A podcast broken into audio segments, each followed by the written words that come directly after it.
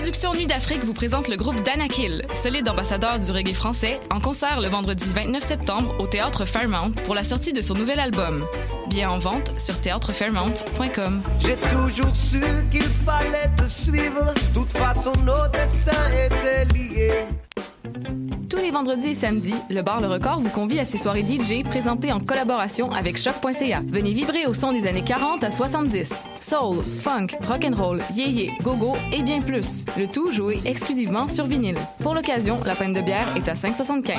Ouvert tous les jours, le bar Le Record est situé au 76 22 rue Saint-Hubert, à deux pas du métro Jean Talon. Visitez notre page Facebook pour vous tenir informé de nos différents événements et promotions.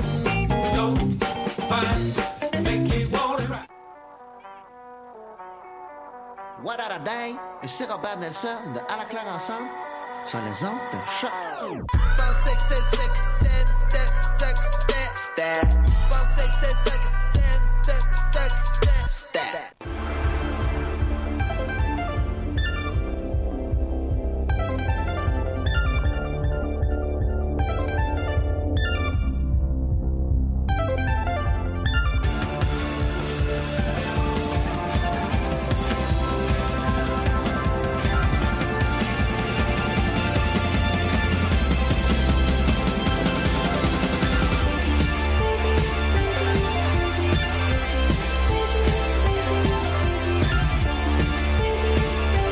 matin, bienvenue à cette toute nouvelle émission des Amazones. Je m'appelle Elisabeth Simpson et j'anime cette émission depuis euh, depuis ses débuts. C'est une phrase, c'est ça là, ça là les filles.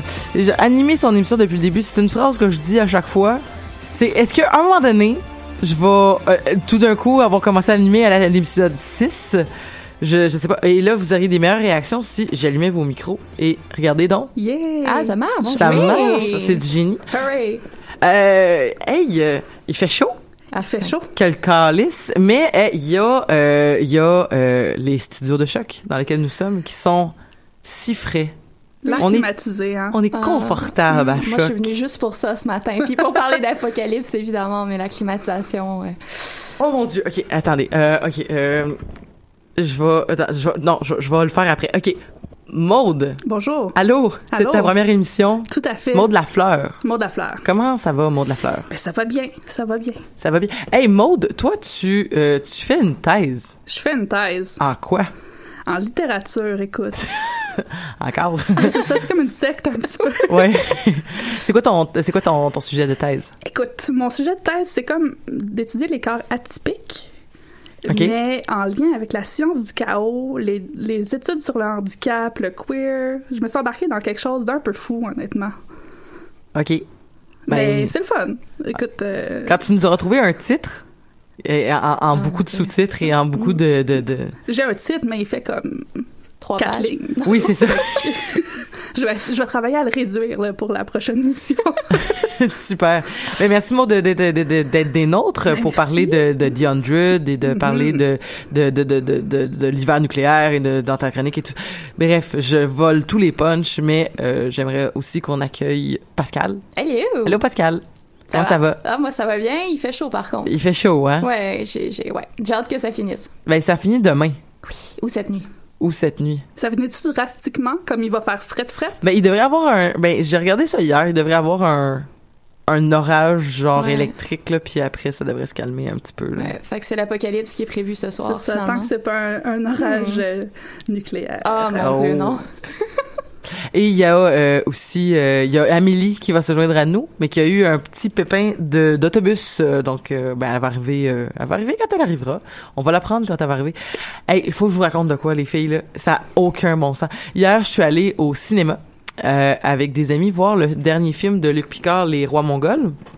Euh, que que je, je suis pas là pour faire une critique, mais euh, il m'est arrivé quelque chose d'hyper surréaliste et il faut il faut vraiment que je raconte en ondes parce que c'est c'est beaucoup trop drôle.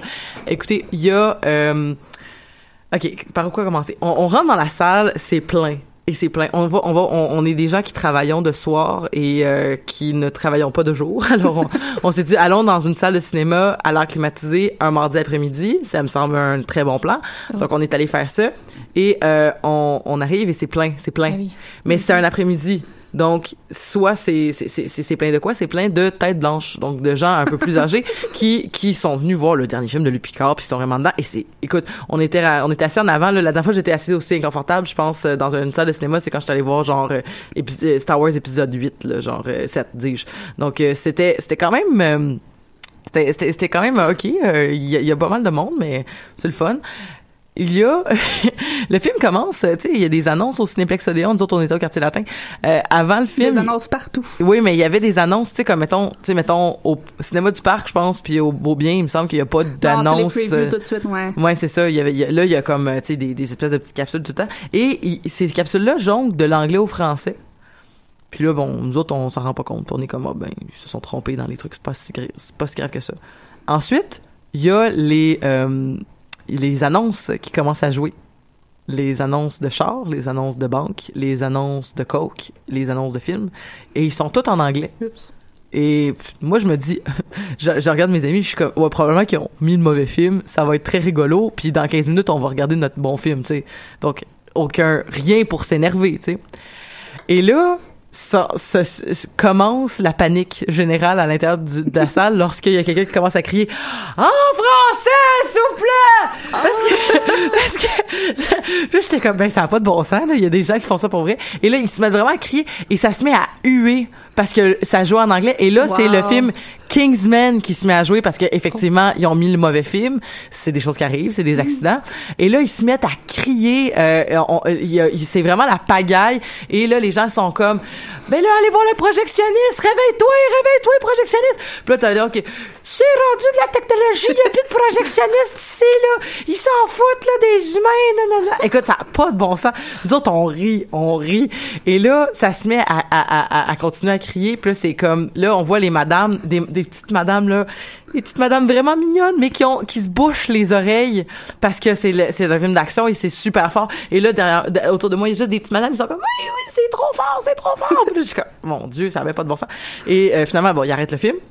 Les gens, comme, applaudissent de joie. Il y a, euh, il y a le directeur du cinéma qui se présente en disant, écoutez, je suis vraiment désolé, il y a eu une erreur, on va vous repartir le film, il y aura pas d'annonce, on va repartir le film où le film commence. Les gens huent le directeur. Mais voyons. Les gens disent, euh, il y a, il y a quelqu'un qui a crié, genre, c'est sûr que c'est un film en, et comme, croyez-vous vraiment qu'on remplirait une salle de même si c'était pour voir un film en anglais? Là, moi, j'étais comme, oh mon dieu, monsieur, vous êtes vraiment perdu. et il y a, y a, il y a un gars qui, il y a un gars av- à côté de moi qui insiste et qui crie au directeur, non, mais, euh, c'est pas grave, l'erreur est humaine, c'est pas grave. Puis là, t'as un gars en arrière qui est comme, oui, c'est grave. Puis là, il y a une fille en arrière de moi aussi qui dit, il va falloir qu'on proteste. Puis je suis comme, protester parce qu'ils ont mis le mauvais film. C'était drôle, c'était drôle. Vous aviez eu un deuxième show finalement. Ah non, mais nous autres, on capotait. Le Mais film n'était pas commencé, puis on était comme, c'est déjà du génie. Et euh, finalement, c'est ça. Ils ont... Puis là, là, le directeur était comme, j'espère que tout va bien. Puis là, t'as juste, le son, il était trop fort. Ben, c'est le son. On a chaud. là, j'étais comme, oh, wow. Donc, voilà. C'était ma sortie au cinéma. Ce qui est très drôle, c'est que le les rois mongols parlent de tension au Québec, euh, euh, des deux solitudes, entre autres, de l'anglais et du français. Et il y a une- un beau message de tolérance par rapport à ça. Donc, je sais pas si les, les bébés boomers dans la salle qui chialaient et tout ça, qui, qui étaient probablement là lorsqu'il y a eu la crise d'octobre euh, dans laquelle les rois mongols se, se déroulent. Je sais pas s'ils ont, Ils ont compris le message. ils ont peut-être fait un petit, euh, ok, ouais, peut-être qu'on, on pourrait peut-être se calmer les nerfs un peu, puis, euh, en oui, tout ils cas. sont allés acheter le coke, les voitures, tu sais, en sortant, puis ils ont rien compris. Ça se peut aussi, oui. Ah, je suis désolée, c'était mon anecdote, donc, de, Excellente anecdote quand même. Ouais. J'aurais aimé être là juste pour voir euh, tout ça. Va falloir qu'on proteste. Hey, celle-là, là, écoute, je, je, je- c'est surréaliste. Ils peuvent pas faire un pays, mais ils vont protester parce que le film est pas en, est pas en Non, français. c'est ça. Puis il faut chialer contre les gens qui veulent la justice sociale, mais un film, c'est ça, c'est important. Le film. Le ça, film. ça, c'est super important. Là-dessus, hey, il y a Amélie aussi qui se dirige vers nous, donc euh, je, je la laisse euh, rentrer et s'installer. Amélie, tu viens de manquer mon anecdote euh, vraiment merveilleuse. Mais euh, Les micros marchent pas ce côté-là. non, c'est ça. on, on va, on va. C'est presque fluide. Oui, presque. Euh, Maude, là-dessus. Oui. euh, en fait, euh, c'est toi qui vas nous faire la chronique et tu voulais nous parler d'une œuvre qui, qui parce qu'on va parler de The Hundred et The Hundred est une œuvre euh, de, de dystopie. Ouais. Et euh, euh, tu voulais nous parler d'une autre œuvre dystopique dans un autre médium complètement. Et dans un autre genre aussi. Oh, la momoute. Pour ceux qui nous écoutent à la radio puis qui ne voient pas ce qui se passe, euh, Amélie a perdu la moumoute de son micro. D'où euh, mon commentaire. Apocalypse. Ben donc, ça- je trouve ça très drôle. Hier, j'étais dans ma cour avec comme le gros soleil dans mon hamac, tout ça, en train d'écrire une chronique sur Hiver nucléaire. Fait que Hiver nucléaire, c'est une bande dessinée québécoise qui, euh, qui, qui est en fait créée par Caroline Bourreau, qui est quand même très connue dans le milieu de la bande dessinée québécoise, euh, sous la chronique CAB, donc CAB. Puis le, premier tome est paru en 2014, là, ça fait quand même un petit bout. Euh, le, deuxième, le deuxième en 2016, euh, c'est euh, par Front Froid, quand même très drôle. La collection Anticyclone, donc c'est une collection de BD pour les jeunes adultes puis les adultes qui, se rapproche de la littérature de genre, là, donc fantastique un petit peu tout ça. Donc on a une, une science-fiction dys- dystopique qui se passe au Québec à Montréal avec un hiver qui finit plus, un hiver de 9 ans. Euh, donc, contrairement à The Unread, c'est vraiment très drôle. là. C'est pas du tout, euh, c'est pas du tout une dystopie où tout le monde meurt et puis tout le monde est, est comme en crise constamment. Euh, puis, mais c'est ça. Donc, reste que la, la variation extrême de température hier m'a fait un peu peur. Tu sais, je me disais c'est pas normal qu'on soit dans cette euh, température-là à ce moment-là de l'année. Peut-être que l'hiver nucléaire s'en vient. Donc, euh, pas pour vous faire peur, mais euh, ça reste quand même une très bonne dystopie, bon, avec les, les, les classiques du, du genre. Là, donc, ça reste dans un futur rapproché, c'est en 2028, euh, dans un Montréal qui qui est enfermé dans un hiver permanent, suite à l'explosion de Gentilly 3. Donc, je vous lis la, la quatrième de couverture, là, puis ça donne quand même très bien le ton. Donc, dans une avenue rapprochée, un accident survenu dans une hypothétique Gentilly 3 aurait créé un hiver perpétuel sur le Québec. Flavie prend le relais de sa meilleure amie Léonie sur son chiffre de courrier à motoneige et doit charger une livra- de se charger d'une livraison de bagels, évidemment, aux limites de la zone toujours habitée de Montréal. Hiver nucléaire est un récit de science-fiction sans prétention qui réussit à nous toucher par son sarcasme toujours juste et ses personnages qui sont si proches de nous malgré leur légère mutation génétique. Ouh, légère. Légère. Toi qui t'intéresses à la diversité des corps. C'est euh, ça, c'est ça. Ils sont super beaux, ils ont trois yeux, euh, des petites bosses partout. euh, Il y en a qui ont des griffes d'oiseaux. Ok, c'est mutant à la genre Futurama dans les égouts, là. Ouais, ouais, vraiment. C'est comme, c'est ça. Il y a des, des scènes de restaurants, puis c'est pas mal mutant à la Futurama dans les égouts, en effet. des tentacules. Puis, fait que c'est ça, c'est un Montréal qui est éradié par les radiations et puis enterré sous une tonne de neige. Donc c'est comme mon cauchemar personnel. Je sais pas si c'est la même chose pour vous. Pas tant les radiations que vraiment la neige, parce que l'imitation, ça me fait pas trop peur, mais la neige à l'année, c'est c'est vraiment une torture. Mais euh, donc, euh, c'est quand même comme le premier plaisir de la lecture, c'est de voir, de reconnaître Montréal là-dedans. C'est quand même une histoire de bagel. Euh, donc, il faut que Flavie, le personnage principal, se rende chez Fairmont dans, dans la, la, la grosse tempête pour aller chercher des bagels euh, all dress, là, parce qu'il faut qu'elle livre ça sur le, dans le Myland à une- un groupe de, de, de genre artistes, euh, hipsters, blabla. Euh, fait que là, elle part en skidoo, elle va là. C'est le jour de la Saint-Jean. Saint-Jean avec genre six pieds de neige. Puis, euh, donc, elle livre ça chez les, les hipsters du Myland, euh, qui boivent de la, Pops, de, de la Pabst Blue Ribbon, Ribbon, évidemment, ben oui. qui écoutent Éric Lapointe de façon ironique. fait que là, on reconnaît dans les paysages à part sur Saint-Laurent, on reconnaît Schwartz, on reconnaît plein d'autres institutions comme ça. Il y a aussi le personnage du gars branché qui fait tous les cafés du plateau Montréal en écrivant son roman. Mais tu sais, finalement, c'est comme un geek fini, mais il cache tout ça. Fait qu'il écrit de la fantasy, puis il fait des jeux de rôle en cachette. Oh, je l'aime déjà. Mais il est super le fun, tu sais, il, il est là avec son petit manteau, son petit foulard, il a l'air tout propre, mais finalement, il écrit des affaires de fantasy là, dans son carnet. Qui, Je me suis fait dire ça par une collègue de travail la semaine passée. Genre, t'as que pas... tous les poètes sont en fait des gens qui font Non, la- que j'avais pas l'air Ah. euh, de, de, de, de, de, de ce que j'étais là. Tu sais, dans le sens comme, euh, tu sais, je racontais des anecdotes de grandeur nature puis de Donjons et Dragons. Puis là, ils ont dit comme, ah non, t'as pas l'air de ça. Puis je suis comme, pourtant, j'ai, il me semble que j'ai l'air de... En tout cas. En tout cas, que ça a l'air de quoi un nerd? Prochain sujet, controverse. Oui. Ben, fait que c'est ça, tu sais, lui, il a vraiment pas l'air de ça.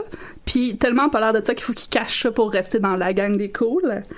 Euh, fait que là, il va finir par aider là, Flavie dans sa quête. Il repart avec elle parce que bien sûr, la sorte de bagel qu'elle a amenée, c'est pas la bonne là, pour les hipsters du sais, il voulait comme euh, de tout avec double raisin mais pas d'oignon puis tu sais quelque chose de super spécifique de même fait que ça fait neuf ans que l'accident nucléaire a lieu puis euh, donc c'est ça ça apparaît sur le corps des Montréalais parce qu'ils ont tu sais, trois dieux des boss tout le kit des pouvoirs euh, spéciaux même qu'ils vont développer là. Hein?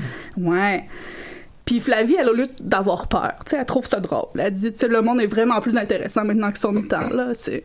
Avant, c'était un peu plate, là, ils sont cool, tu sais. Fait que la quête initiale de livraison de bagels se transforme dans toute une aventure, là. Flavie, elle se fait une ennemie de la blonde de, du petit gars geek, finalement.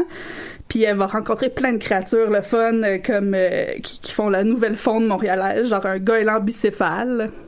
C'est comme le, le cerf à deux têtes dans The. Euh, un raton polaire, donc qui ont peuplé le Mont-Royal, qui deviennent comme gros comme gros comme des maisons, ou l'écureuil géant d'Outremont. Mais tout ça dans une si petite BD parce Ouais, que je sais. Mais- C'est ça, c'est pas très gros, mais ouais, c'est toute une aventure drôle comme ça. Euh, Ça, c'est juste le tome 1 en plus. Ah, ok, c'est ça, c'est que c'est ça, c'est que c'est pas un seul, euh, c'est une série. Ouais, mais en même temps, ça se lit comme une histoire complète. Le premier est sorti, puis euh, ça, ça se lisait comme une histoire tout seul.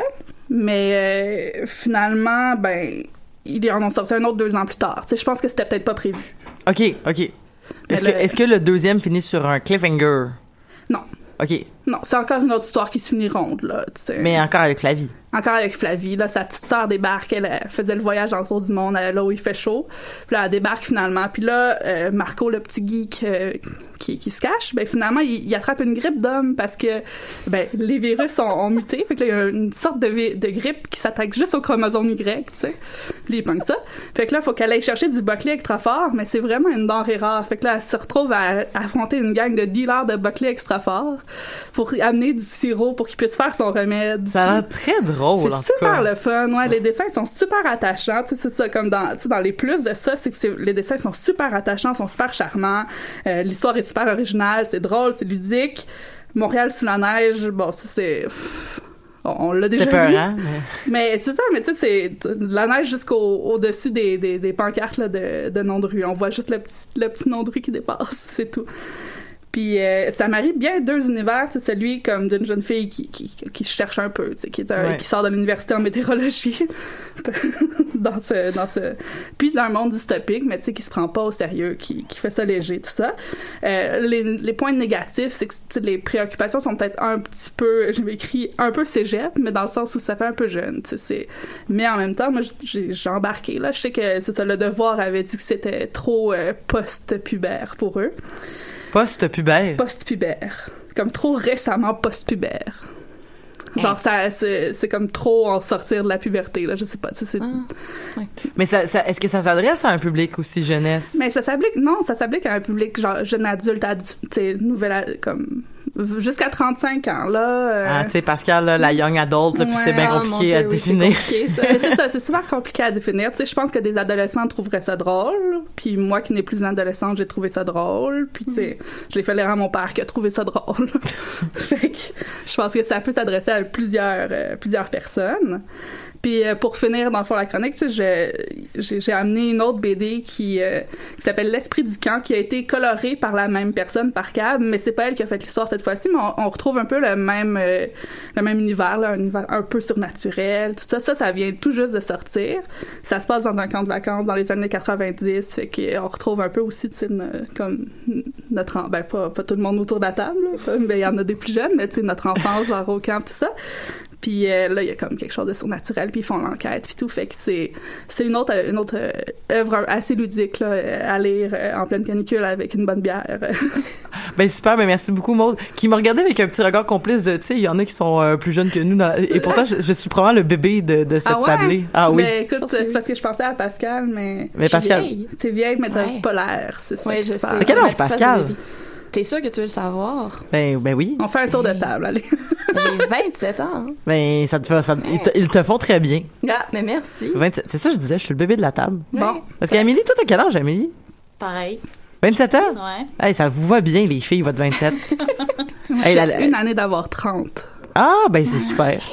29. 29. Ah c'est ça, moi je suis, euh, écoute, Il y a un bébé. une bébé. J'ai j'ai 24 ans. Donc, euh, Bon. voilà. On, on est dans les confidences. On en est des confidences. C'est ça. 24 ans. L'émission prochaine, nos signes astrologiques. Oui, exactement. Puis, euh, euh, euh, Ah non, ok, non, c'est bon. J'allais dire vraiment une niaiserie, puis je vais vraiment me taire. Euh, euh, Amélie, Oui, l'autobus, ça a bien été?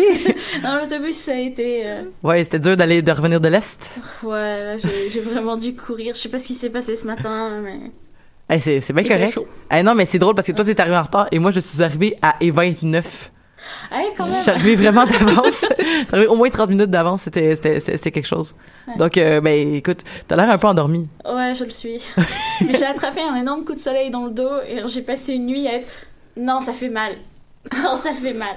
Non, ça fait mal. Mettre dans tous les sens possibles avant de dormir enfin. Mets de l'aloès.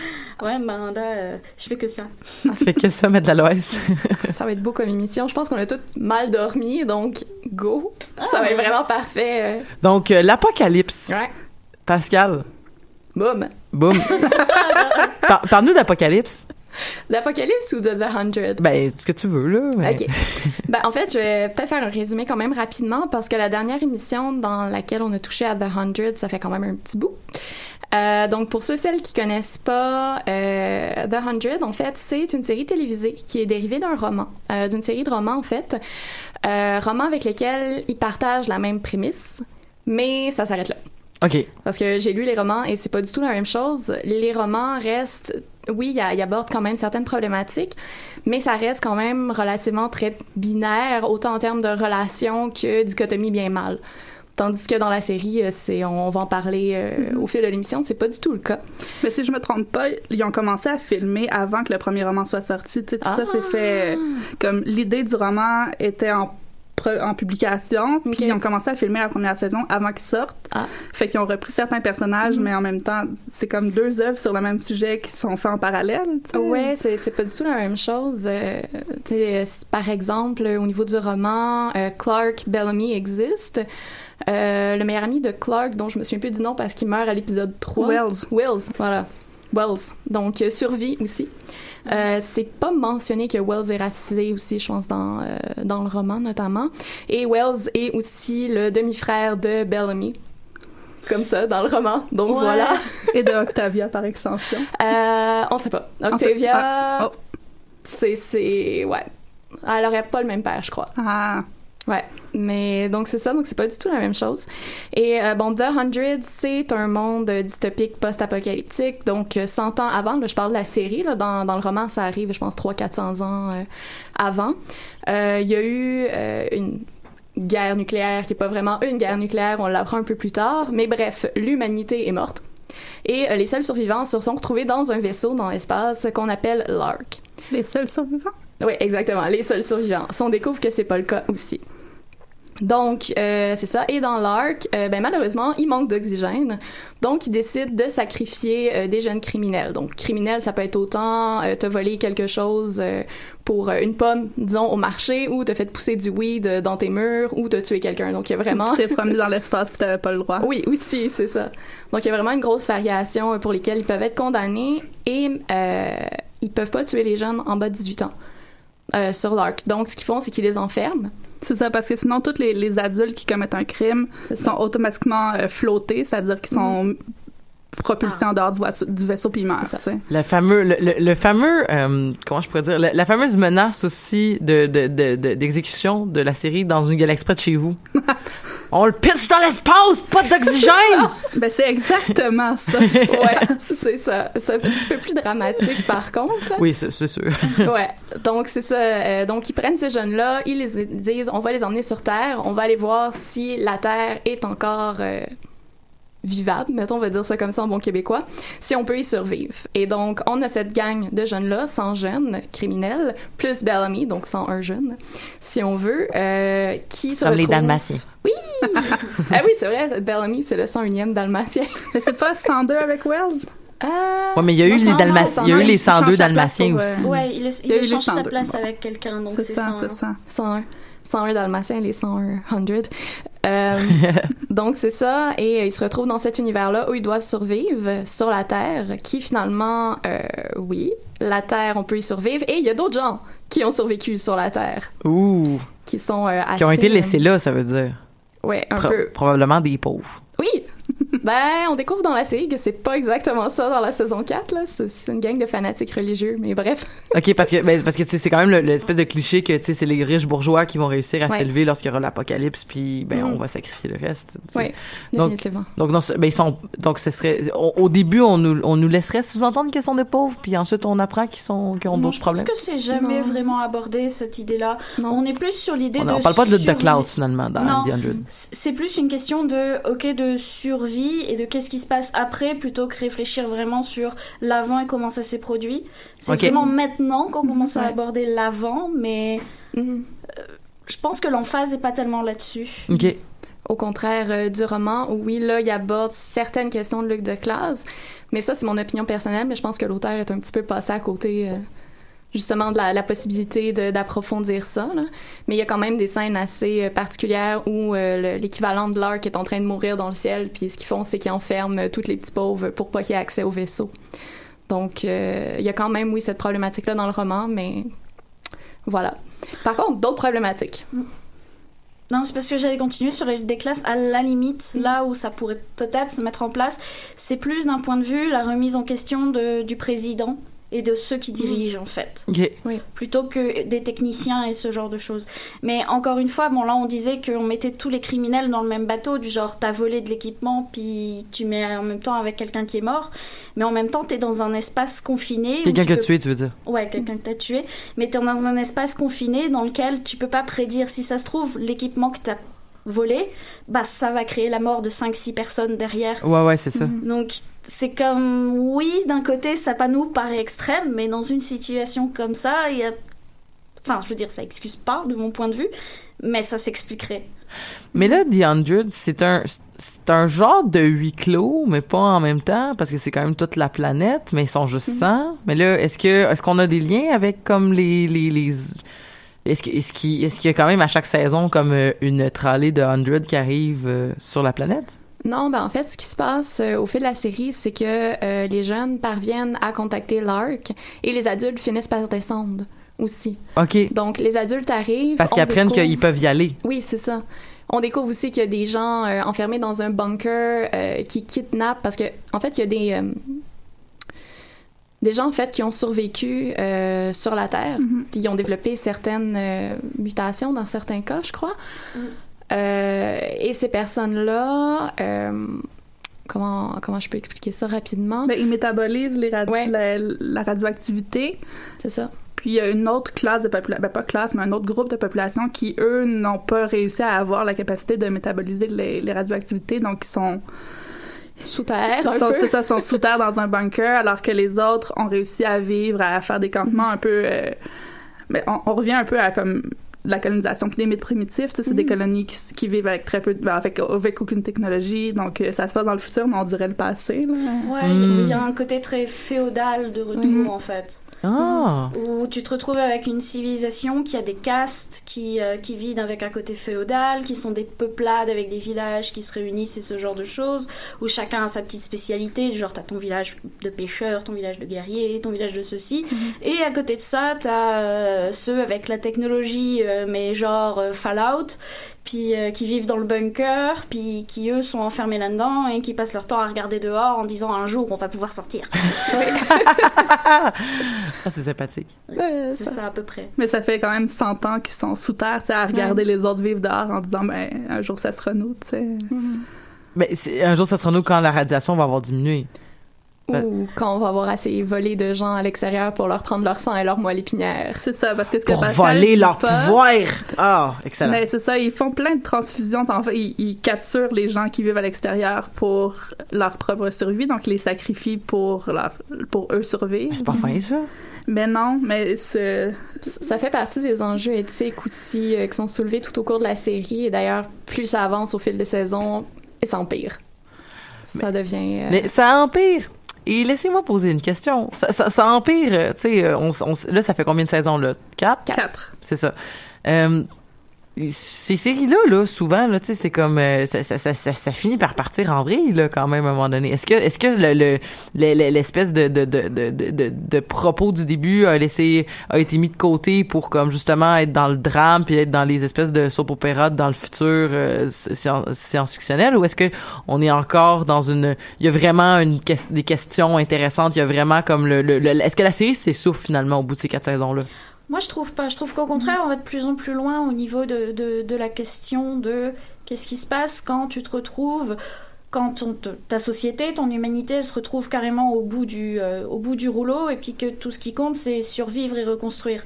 Puis oui, au début, tu as ce côté très binaire du, du type, alors nous, on est les gens civilisés qui avons vécu dans l'espace et on revient sur Terre, et puis on se retrouve avec une peuplade d'humains euh, qui sont revenus en arrière, mais qui d'un autre côté vivent, qui au fil des saisons bah, deviennent plus ou moins des alliés, parce qu'on se rend compte que finalement, il y a vraiment un groupe de méchants qui ont une... euh, Il y a, il y a comme un côté qui se complexifie parce que les premiers c'est ben nous on a survécu mais en faisant confiance à notre instinct primal Mhm. puis les deuxièmes qu'on rencontre, c'est ben nous on a survécu parce qu'on a mis la moralité de côté. Puis là tes héros ils sont comme confrontés à cette moralité, ils prennent décisions que ben plus ou moins tu peux approuver ou pas et qui génèrent des conséquences au sein même de leur groupe. Puis finalement leur groupe se dissocie parce qu'ils sont pas tous d'accord sur ce qu'ils veulent faire. Puis t'en as un qui découvre que ah ben si le monde a explosé c'est à cause de ça.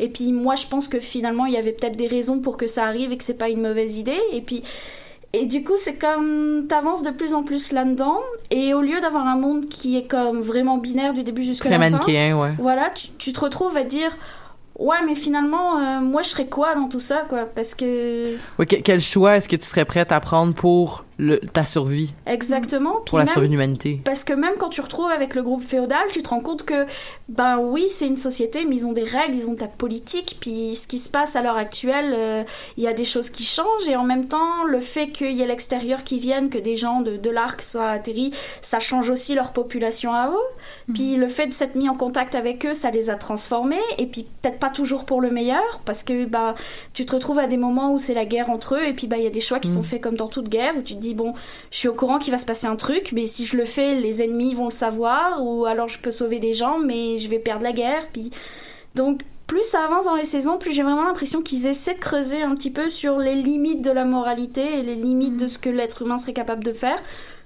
en gardant ça pour un public relativement euh, jeune aussi par la même occasion, tu sais. Je- jeune, on parle de ado, là. Ouais. Ouais. Ouais, mais il aborde quand même des questions euh, assez, je dirais, assez complexes, assez difficiles quand même pour un public jeunesse. Je pense à la quatrième saison, là, tu l'as euh, terminé, J'ai donc fini je en ce matin. OK. C'est bon, est-ce que tu l'as... Je l'ai pas fini, mais vas-y, moi ça Ok. me dérange Moi, j'ai vu aucun épisode. OK, c'est bon. mais il y, a- il y a toute la question aussi euh, du suicide ou Hmm. du, dé- du, du choix à la mort, en fait, euh, qui est abordé, euh, notamment euh, une bande de jeunes euh, en voyant que, bon, l'apocalypse s'en revient. Donc, il y a une grosse vague de radiation nucléaire qui est en train de dévaster la Terre, comme 100 ans auparavant, et ils pourront pas tous survivre. Et ces jeunes-là décident, en fait, ils disent, ben merde, moi, ça me tente plus de me battre. Et ils décident de passer leurs derniers jours à faire le party le party qui va virer quand même très mal parce qu'on les suit euh, à travers euh, cette agonie-là, qui est une agonie quand même assez prolongée. Et, euh, les autres personnages, en fait, décident finalement de les laisser choisir, en fait, de mourir, même s'il y a quand même une résistance de la part de Monty, qui est un des personnages principaux, parce que lui, en fait, il a perdu toute sa famille, il veut pas perdre sa blonde et son meilleur ami. Donc, euh, c'est quand même des questions euh, vraiment difficiles et c'est très dur à regarder. Je veux dire, Mhm. je l'ai mentionné tantôt, j'ai 27 ans et euh, ces passages-là, honnêtement, m'ont pas laissé euh, de marbre. Là, Ça- Non, mais j'étais contente qu'on voit ça, par Ouais. contre. J'étais contente à partir du moment où on trouve Harper sur son lit, tu sais, vraiment déprimé en se disant comme j'ai plus l'énergie de, de me battre, tu sais, genre, ça fait quand même quatre saisons qu'elles sont là, qui ils mettent toujours, tu sais, ils font toujours de l'avant, ils sont actifs et tout. Puis là, pour la première fois, on était comme, tu sais, à quoi ça sert de toujours me battre si c'est pour pas profiter de la vie? Donc, ce qu'on nous pose comme question, ce qu'on pose à ce public-là qui est quand même jeune, c'est quoi la différence entre vivre et survivre? Donc, Mhm. euh, c'est- moi je trouve que c'est des très grosses questions qu'on pose. c'est une très grosse question. Moi, j'avais été étonnée de, de la qualité d'ailleurs, parce que la première fois que j'ai regardé ça, j'étais en mode, ok, on nous met des gamins dans un vaisseau, qu'on Oui. va propulser sur Terre. Puis tu voyais déjà les patterns entre, euh, moi je suis la blonde, et puis euh, ma maman, elle m'a dit que je serais comme ça, puis je suis pas d'accord, et je suis trop rebelle, c'est moi la chef. Puis ensuite tu voyais l'autre et eux, puis la première saison, j'étais un peu comme, ok, c'est un peu cliché, mais c'est joli, alors je vais continuer de regarder. Puis là, t'arrives vers les saisons un peu plus dans le fond. T'as Octavia, la sœur de Bellamy, qui pour moi est- a été l'un de mes personnages d'amour dès le début, même si le cliché de la fille qui tombe amoureuse du mec 10 ans plus vieux Ouais. qu'elle, qui est mystérieux et autres. Mais je trouve que c'est l'un des seuls personnages qui fait l'effort d'essayer de comprendre les autres, puis qui fait même l'effort d'aller même de, de s'introduire dans le culture, puis de, de, de, bah, de vraiment s'intégrer, que les Ouais. autres sont en mode non, non, on reste Mais c'est aussi coin. celle qui a été le plus rejetée par euh, Ouais. par sa communauté à elle. Donc sais, Exactement. euh, ça remet en question beaucoup de choses là, sur c'est quoi appartenir à une communauté quand, Mm-hmm. quand finalement elle est obligée de passer des, des années et des années à se cacher dans le plancher parce qu'elle avait pas le droit d'exister. tu sais. Mais Ouais. oui, puis le personnage de Monty, je trouve que c'est un personnage qui évolue vraiment en, bah, juste en montée du début jusque la fin. Puis tu finis par te dire que, ok, oui, c'est peut-être des adolescents et autres, mais ils vieillissent. Et ils vieillissent vraiment d'un point de vue réel et d'un point de vue où tu leur fais confiance à la longue, où tu te dis, ok, j'ai pas qu'un simple adolescent en mode euh, prépubère puis qui vit des aventures extraordinaires. Non, Mhm. j'ai un adolescent qui réfléchit, qui est dans une situation difficile, qui se pose des questions et qui remet aussi en question les adultes parce qu'au moment où ils reviennent, ils se disent, non mais attends, nous on s'est démerdé tout seul pendant des années, là vous revenez, vous faites la loi et vous comprenez même pas la moitié de ce qui se passe dans ce monde. C'est ça. Je trouve qu'en effet, au lieu de s'essouffler, même avec les saisons, ça, ça gagne en maturité, puis ça gagne en, questions lourdes, puis ça gagne, euh, ça gagne à être écouté. En fait, même la première saison, c'est ça. Moi aussi, je trouvais que c'était un peu stéréotypé, Ouais. qu'il y avait des problèmes, puis tout. Puis si- plus on avance, plus on évolue, plus on entre dans les grosses questions, plus, on, plus le, en fait, le, le show s'améliore là vraiment Plus- beaucoup. exactement. Puis C'est on- un genre de Buffy, finalement. Ouais.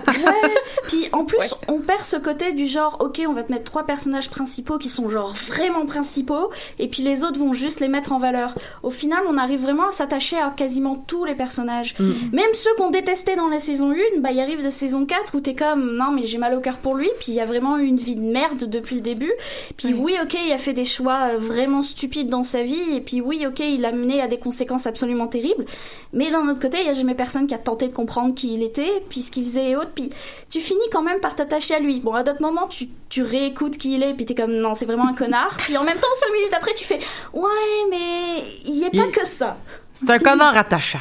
Oui, c'est ça. C'est comme t'es obligé de voir l'ambiguïté entre tous. C'est ça, puis même le contraire pour les personnages principaux, cette la quatrième saison, elle est plus difficile à aimer, là, Clark. Ouais. Là, elle- elle di- c'est difficile de supporter ses choix. Elle, elle agit comme, elle a, comme les, les, en fait, comme les adultes agi- agissaient dans la première saison, puis on était tout à fait tu contre le point de vue des adultes, tout ça. Puis là, on nous demande le personnage que tu as aimé pendant 3-4 saisons, es-tu encore capable de la baquer maintenant qu'elle prend ces décisions-là? Tu sais, c'est Ouais. je trouve que donc, ça fait quand même un, un effet tu de, de, de profondeur de personnage vraiment intéressant qu'on nous qu'on teste tu notre attachement finalement. Là. c'est ça, c'est déjà dès la saison 2 avec la politique puis les choix qu'elle a été amenée Ouais. et ce genre de choses, tu, tu comprends que le personnage se casse aussi, puis qu'elle Ouais. perd sa grandeur, puis son héroïsme et elle devient un être humain, un vrai. D'où la, la, la, fameuse, la fameuse phrase, je pense, à la fin de la saison 2, Maybe there are no good guys. Mhm. Peut-être justement qu'il n'y a pas de, de bonnes personnes, il n'y a pas de gentils, il n'y a pas de méchants, mais juste des nuances Mm. entre les deux. Je pense que c'est ça, ça, ça serait un bon résumé euh, des personnages de The Hundred, euh, notamment dans leur évolution aussi. Là. Tous ceux. euh, Puis même au niveau, je pense, des, des relations, je, vous écoutais parler sur la saison 1 tantôt. Effectivement, est assez. Il y, a- certains stéréotypes euh, qui sont présents. Mais ils commencent quand même un peu à les déconstruire. C'est-à-dire qu'on a le, le fameux triangle amoureux entre euh, Clark euh, et euh, en fait Finn. Finn, c'est ça, oui, il est, il est mort depuis un bout, lui. Excusez, je me souvenais plus de son nom. Mais bref, Finn, euh, qui, est, euh, qui sort avec Raven, qui est une fille euh, qui est encore euh, sur, sur l'arc, et Clark, qui est la blonde principale, et il y a ce triangle amoureux-là qui se dessine. Et finalement, Raven... en fait, et Raven et Clark, au lieu d'être en compétition pour le même garçon, mais Clark fait ouais non ça me tente pas. Donc t'es avec Raven moi je me retire. Et finalement Raven fait oui mais c'est pas moi la première dans ton cœur donc je me retire. Et le gars se retrouve avec un peu personne. Ce qui est euh, ce qui était euh, c'est- c'est- moi personnellement j'ai trouvé ça très intéressant comme manière de, de résoudre ce problème là parce Mais que de- et de, et de, et de s'éloigner, en fait, de- d'un cliché de, de, de, de, de la compétition féminine. oui, pour, oui, euh, exactement. Ou, ou même la compétition, la compétition en général, genre dans, dans les relations. Je, tu sais, comme Ouais. de, de voir des personnages qui s'affranchissent un peu de ça, justement, puis qui se disent comme, ben, moi, j'aurais envie, ben, je l'ai pas écouté, là, mais tu sais, je, je, je- j'extrapole sur ce que tu dis, mais tu sais, de, justement, du, moi, j'aurais envie de, de vivre quelque chose de le fun avec toi, tu t'es, t'es pas disponible, donc je vais pas me faire mal là-dedans c'est ça ce qui sont des très bonnes leçons à apprendre à des adolescents en général. Mais bon, ça c'est une autre histoire à la pédagogie des young adults puis de- des séries euh, télé, de leur pertinence de de de, l'im- de l'importance d'avoir vraiment une pédagogie. Bon, Mais bon, ça, Moi, je trouve que c'est pas que ça, mais il y a des gens qui viennent puis qui passent ton temps à vouloir tuer tous les gens dans ton village. Il me semble que t'as autre chose. Ta, ta tête, tu peux la mettre ailleurs que sur ta relation amoureuse. oui tout à Et fait. d'un point de vue intelligence et pragmatisme d'une situation difficile, me semble que c'est un très bon choix et c'est pas un choix qu'on nous mettrait dans toutes les dystopies pour adolescents. Mhm. Non, effectivement. Où c'est l'amour qui va primer euh, et qui va sauver le monde un peu, là. Euh, Puis même, euh, tu sais, j'ai- mentionné un peu le personnage de Raven tantôt, et Raven finalement euh, finit par sortir euh, avec un, un autre jeune homme qui s'appelle Wick euh, pendant la deuxième saison, et Wick finit par disparaître un peu dans la saison 3. On sait pas du tout où il a atterri. On apprend un peu en diagonale qu'elle l'a laissé. Donc, elle l'a pas laissé rentrer dans sa bulle, ou bref, il a disparu, il est plus là. Et c'est quand même intéressant parce que ça pose Raven dans une situation où elle est hors relation. Donc, elle se définit plus dans sa relation euh, avec un homme. Et euh, ça, fait en sorte qu'elle elle sort vraiment et le personnage peut se développer de manière euh, totalement différente. euh, Parce si que son personnage avant était un personnage de de la blonde de l'autre. Ben ouais, non, parce qu'elle est quand Pas même exactement. extrêmement intelligente, Mhm. puis tout le monde la voit comme une génie de l'ingénierie et ce genre de choses.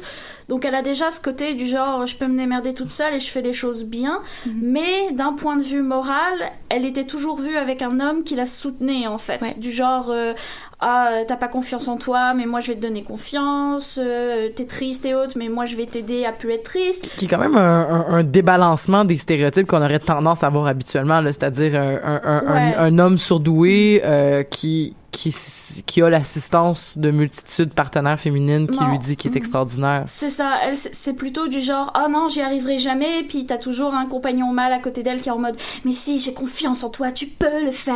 Elle est comme oui tu as raison, puis ça y est, elle, elle a gagné. Je caricature énormément mais c'est ça. Puis à- arrivé plus saison 3 et autres, il lui arrive des choses vraiment terribles dans sa vie, notamment elle perd la faculté de marcher et ce genre de choses.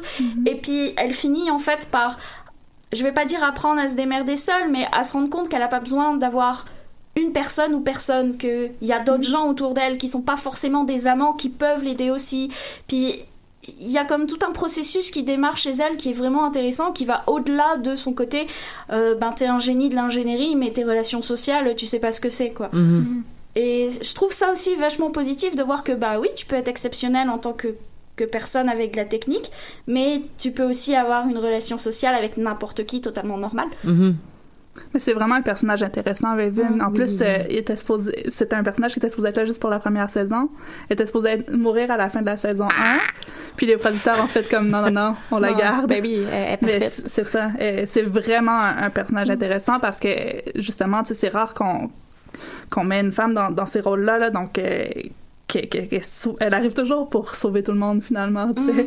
Je- J'ai mis le gif tantôt, tu sais, je vais, je vais tout faire exploser. Donc Oui. elle arrive puis elle dit, Ah, moi je vais tout faire exploser. Tu sais, je vais, elle, elle finit toujours par sauver euh, les autres avec ses connaissances, puis son- ses habiletés, tu sais, qui sont pas des habiletés techniquement euh, traditionnellement féminines non plus. Là, donc Mhm. euh, en plus de son caractère qui est assez euh, agressif aussi. Là, Ouais. euh, Ouais.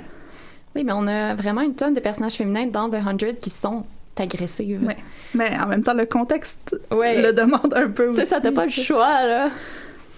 Mais ça, ça crée quand même un, ben justement un, un, mi- un- un mélange, en fait, de ces traits-là associés traditionnellement au féminin ou au masculin. Mhm. Une espèce de trouble dans le genre, si on veut. Euh, par contre, c'est sûr qu'il y a quand même... euh, en fait, ça semble pas trop sexiste comme univers. Euh, par contre, on en discutait un peu tantôt quand il y a des enjeux de reproduction qui rentrent en compte. Là, par contre, ça va jouer. Donc, par exemple, euh, dans la saison 4, il doit choisi- choisir 100 personnes qui vont survivre. Donc, ils font une liste. Et euh, à un certain moment, ils choisissent de prendre une jeune femme plutôt qu'un jeune homme, alors qu'elle a clairement moins de, de capacité à tirer ou à, survivre. En fait, ils disent euh, maîtrise moins euh, les, les armes que lui. Et quand on lui demande pourquoi, ben, en fait, on lui répond, mais c'est parce que c'est une jeune femme, elle est capable de porter des enfants. Donc, pour la survie de l'humanité, elle est plus importante à quelque part. C'est c'est comme plus, plus du long terme, là. C'est ça. ça. Ouais. Mm. C'est le fameux exercice qu'on nous demandait de faire au secondaire. Tu sais, si t'as sept personnes devant toi, un médecin, une femme Oui. enceinte, blablabla, qui t'amène avec toi dans ton bunker, t'as juste Ouais. euh, cinq places. Tu C'est toute la saison, c'est un peu ça. tu sais. Donc, Mm. T'as- t'as- t'as- en fait, ils sont comme 465, quelque Ouais, chose comme ça. Puis il y en a 100 qui peuvent survivre. Puis comment tu choisis ces 100 personnes-là? Est-ce que tu vas au hasard? Puis tu sais pas si ta société va être viable ou non? Tu prends les meilleurs. Puis après ça, tu sais personnellement que tu vas briser des relations, que tu vas briser des familles. Tu sais, moralement, c'est... c'est euh, c'est un peu intenable, là, puis ça- c'est ça qui fait aussi que les personnages euh, sont assez sombres là, dans cette dans Ouais. cette quatrième saison là. là. Ça, ça m'a tellement tué à la fin où, où ils- en fait, à la fin, ils sont obligés de choisir. Ils sont obligés de prendre cette liste-là de 100 personnes et ils sortent des personnes du bunker en sachant Inconscient. pertinemment, inconscientes, en sachant pertinemment que dans deux heures, euh, ils vont se faire euh, littéralement détruire par la vague de radiation. Donc, c'est.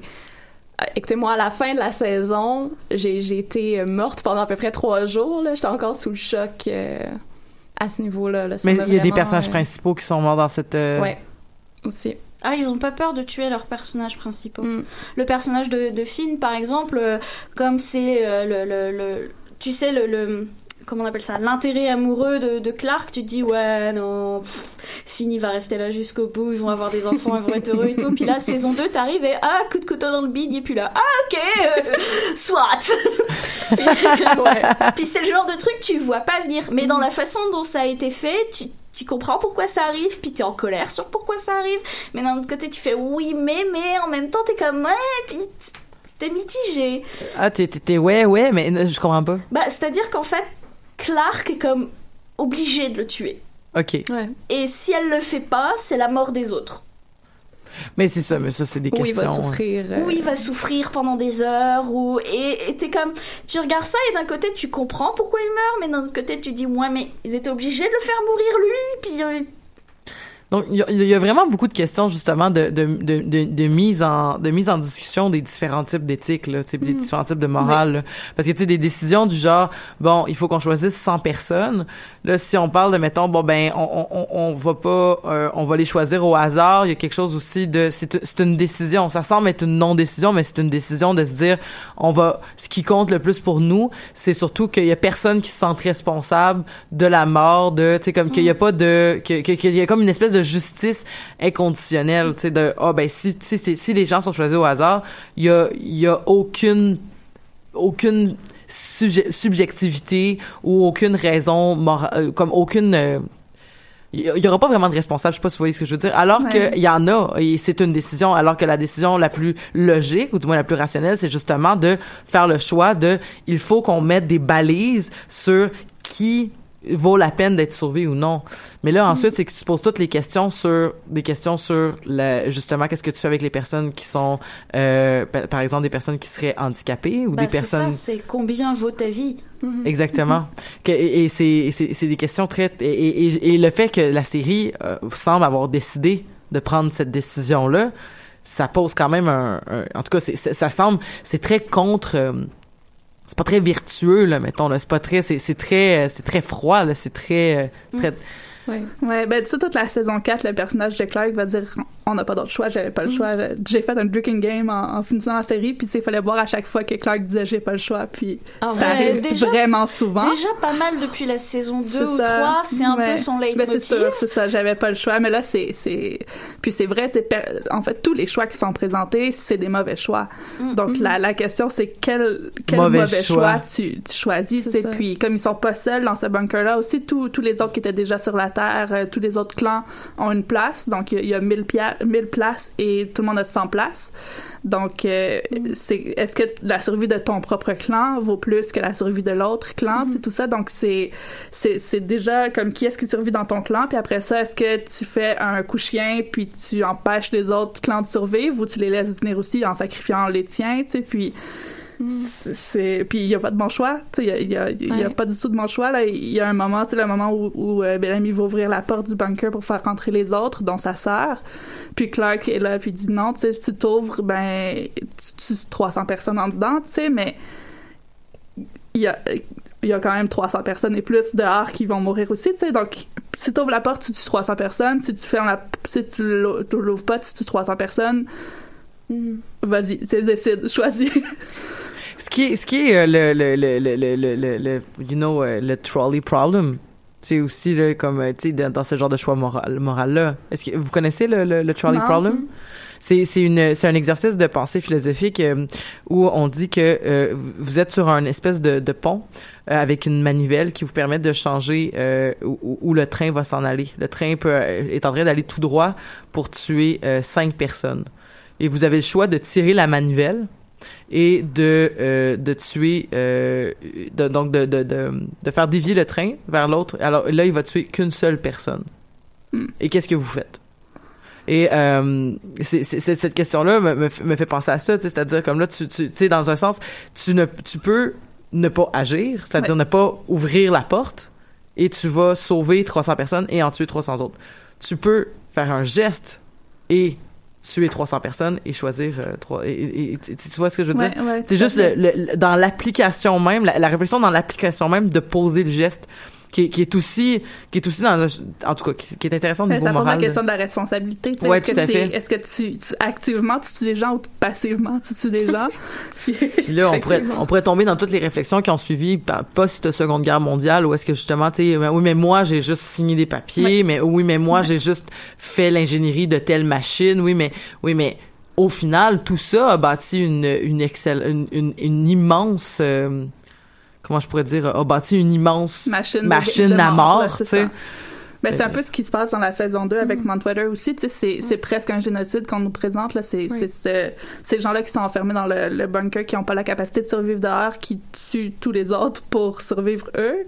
Donc, ils, ils mettent à... pro- tu sais, ils- c'est presque comme des chambres à gaz. Là. Ils sont là enfermés dans, dans le sous-terre, puis ils les, ils les saignent pour... euh, Hey, ça a l'air épouvantable comme série. Non, mais ça a l'air bon, là, mais genre, je veux dire, ça- il y a, il y a- y a l'air d'avoir du mort au pied carré, là, je veux dire. Ah euh, oui, ah Ouais, oui. c'est intense. C'est un peu crève-cœur, tu sais. c'est- Ouais. Mais en même temps, c'est- ça qui est intéressant aussi, là. C'est-tu des longues saisons? Genre 24 épisodes ou genre... Non. 13, 13 13, à peu près, 14. ouais. Ouais, parce qu'à un moment donné, là, 24 épisodes par saison de genre... Euh, De fait qu'on en a, meurent. on en a Ah, tué 60, après on en a tué 3, après on en a tué il peut 400. plus à un Non, c'est ça, c'est ça. Déjà rien que dans la saison 1, t'as des moments absolument crève-cœur euh, atroces, puis au fur et à mesure, c'est de pire en pire. Mhm. Donc, euh, On a aussi ce, ce fameux moment euh, qu'on pourrait dire de Hunger Games dans la ville, dans la saison 4.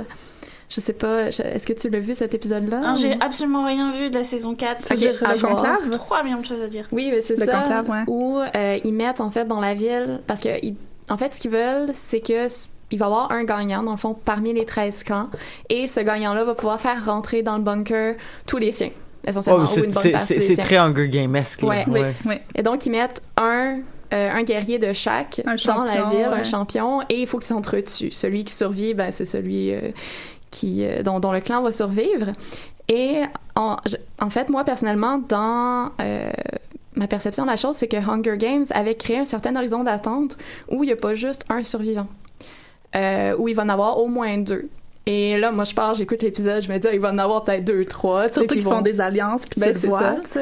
eh ben finalement non. Il y a un survivant et euh, dans cette arène-là, si on veut, dans cette ville-là, euh, il y avait quand même des personnages principaux, notamment. Donc euh, ça tombe comme des mouches dans le, dit épisode. C'est très dur à regarder et finalement.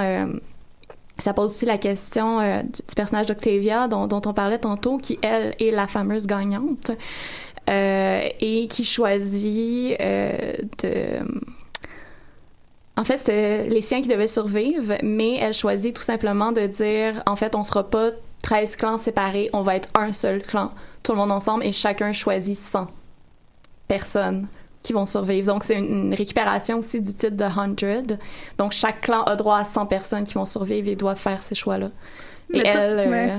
Toute la saison 4, c'est un peu un miroir de la première. On, on retrouve les, les 100 qui sont envoyés, les 100 délinquants juvéniles qui sont envoyés sur Terre, mais là, c'est les 100 qui font la liste. Puis on a toutes les décisions que... euh, J'ai oublié son nom, le, le chancelleur. Non, mon Dieu, c'est vrai ça. Comment c'est? Chancellor. Ah merde, j'ai un, un blanc aussi sur son nom. Lequel? Ouais, c'est ça, lequel, le premier? Ouais, le premier, lequel. celui qui les Mais a dans le fond, dans le fond, la décision d'Octavia, bien que c'est une décision qui est super crève-cœur pour tous les clans, qui, qui le doit prendre, parce que c'est- difficile de prendre cette décision-là. Oui. Mais en même temps, est-ce qu'elle le, prévoyait- le, le percevait comme un geste de, de, de, de bienveillance en disant, ben, tout le monde va pouvoir un petit peu sauver des siens au lieu que juste un seul clan avec une seule pensée, avec une seule vision va survivre? Ouais. Est-ce que c'était cette intention-là ou c'était une intention, moi je connais pas du tout le personnage, est-ce qu'il y avait une intention de, de machiavélique ou genre du Non, moins de, non, non. a- Non, Mais- Octavia, c'est vraiment le, le personnage, c'est paladin good. Ok. C'est loveful good, même si tu veux. C'est vraiment genre. euh, euh, moi, je suis pour, euh, pour sauver le plus grand nombre, puis s'il faut que je pète des dents des gens pour les sauver, je vais le faire, tu vois. C'est ça. Mais c'est aussi ça, le personnage qui est entre deux clans. tu sais. Ouais. Donc, elle, elle est tout de suite prise en charge par euh, les Grounders, qu'on appelle, qui sont ceux qui sont restés sur la Terre. Puis elle a une mentor chez, ses, chez un des clans, le Tricrou. Puis elle devient une guerrière Tricrou. Donc, elle, elle est comme intégrée à une autre société que, que la sienne.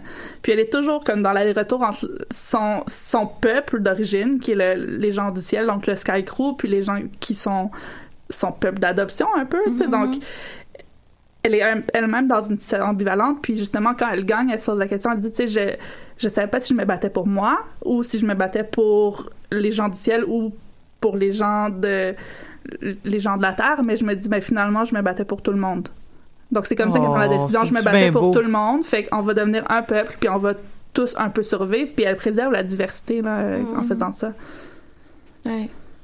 As-tu été choisi d'un sang? Euh, je pense que de facto C'était une qui était sacrifiée. En fait, c'était elle qui avait pas le, le droit d'être vivante parce que sur l'Ark, il y avait une règle euh, comme quoi... euh, en fait, elle a toujours fait partie des 100. En fait, ça, ça traverse la série. Ouais. Euh, même au début, c'est ça. Donc, je, je- tu sais, son, son histoire d'origine, c'est la fille qui a vécu en dessous du plancher toute sa vie parce qu'elle avait pas le droit de naître. Parce que eux, sur euh, l'Ark, avaient droit à un seul enfant et elle est la deuxième. Oh. Donc, qu'elle est née criminelle, tu sais, elle Ouais. est née en étant déjà criminelle, puis dès qu'ils l'ont trouvée, ben, ils l'ont envoyée avec les autres. elle a toujours été en marge, en fait. Ouais. Si on y pense, le personnage liminaire, euh, Octavia. Mais oui. Mais Queen Octavia est vraiment cool. Ah Parce ouais. qu'il la, il la baptise euh, reine, puis il lui donne ce que Lexa avait euh, sur le front, tout ça, puis elle devient comme la reine de tous les peuples. Puis c'est comme la naissance d'un nouveau personnage, là, elle est Mhm. vraiment chouette. Hmm. C'était beau. Il reste pas beaucoup de temps. En fait, euh, on n'a pas parlé, on n'est pas vraiment revenu. On est, on, on a nommé ce qu'on avait parlé à la- à l'autre émission, mais euh, comme la représentation LGBTQ, est-ce que, est-ce qu'elle s'est, est-ce qu'elle s'est continuée? Est-ce qu'elle a été, est-ce qu'elle elle s'est bien euh, présentée dans la série? Oui, on voit ton beau chandail en plus, euh, Maud, que tu as toi-même designé, oui. qui est une représentation donc de Clark et de Raven. De Lexa. Lexa. Mais quoique, moi, pour la prochaine saison, je, je ship Clavin. Moi aussi. Donc, euh, mais oui, donc, ben, en fait, c'est ça. Je pense que la dernière fois que vous en avez parlé, c'était le, le dévoilement comme de la nouvelle relation entre euh, Clark puis Lexa. La mort de Lexa. C'est la mort de Lexa? Ouais, ouais. OK, ben c'est ça, ça, ça a créé euh, des remous, Oui. pour le dire ainsi, tu sais, puis euh, ça, ça a donné lieu à des campagnes de financement pour euh, pour pour appuyer la, la représentation LGBT. Euh, ça a donné lieu à, vraiment beaucoup de mécontentement. Puis le Jason Rottenberg a été obligé de faire une excuse euh, publique en disant avoir su, je l'aurais pas fait.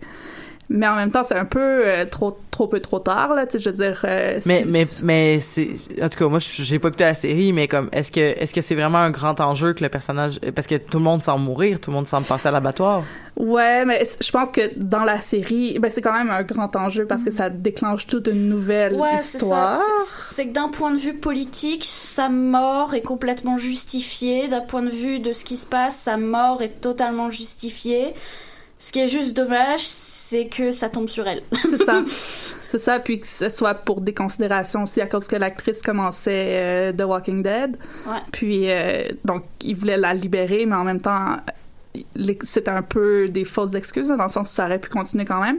Euh, mais c'est ça, contrairement à d'autres morts de personnages LGBT, c'est c'est quelque chose qui s'intègre bien dans l'histoire. On, on trouvait pas ça euh, complètement tiré par les, feux, les cheveux comme euh, dans Tara, mettons, quand, quand, quand Buffy, euh, quand Tara meurt dans Buffy. ça pourrait être n'importe quoi d'autre. C'est c'est vraiment juste comme C'est tellement triste. pour créer la tension dramatique. Puis finalement, ça aurait pu être autre chose. Puis surtout que la mort de Lexa est un peu calquée sur celle de Tara. Là. Donc elle- aussi, elle reçoit une balle, Balle. perdue qui Ouais. n'était pas destinée à elle. Puis elle meurt. Fait que c'est vraiment bête. C'est vraiment comme. Puis je pense que c'est pour ça que ça a frappé tellement fort, parce que ça, ça ouvre des blessures qui sont pas encore refermées pour plein de gens. Oui. Puis, mais c'est ça. Mais reste que euh, la, ça continue quand même dans le dans l'histoire. Donc Clark euh, a comme une relation un peu casual avec euh, euh, une autre fille avec qui elle couchait là. Donc euh, c'est pas perdu. Mais moi, Bon. je pense, personnellement, je pense qu'il avait aussi tué parce que ils aiment faire souffrir Clark avec ses relations amoureuses. Ouais. Ouais, mais le tuer des personnages femmes pour faire souffrir un autre personnage, c'est assez, euh, Je sais. c'est assez traditionnel. C'est bien vrai. Hey, on finit sur cette note-là parce que il- il- le temps, le temps file. Merci beaucoup, Maud, de, de t'être merci. jouée aux Amazones. J'espère qu'on va te revoir bientôt. Merci. La semaine prochaine. La semaine- malade. Ok. Merci beaucoup, Pascal. Merci beaucoup, Amélie. Et on s'en va. Donc, la semaine prochaine, on parle de. LGBT. Ah oui, ça va être malade, ça. Ok, oui. Là, manquez pas ça. À bientôt.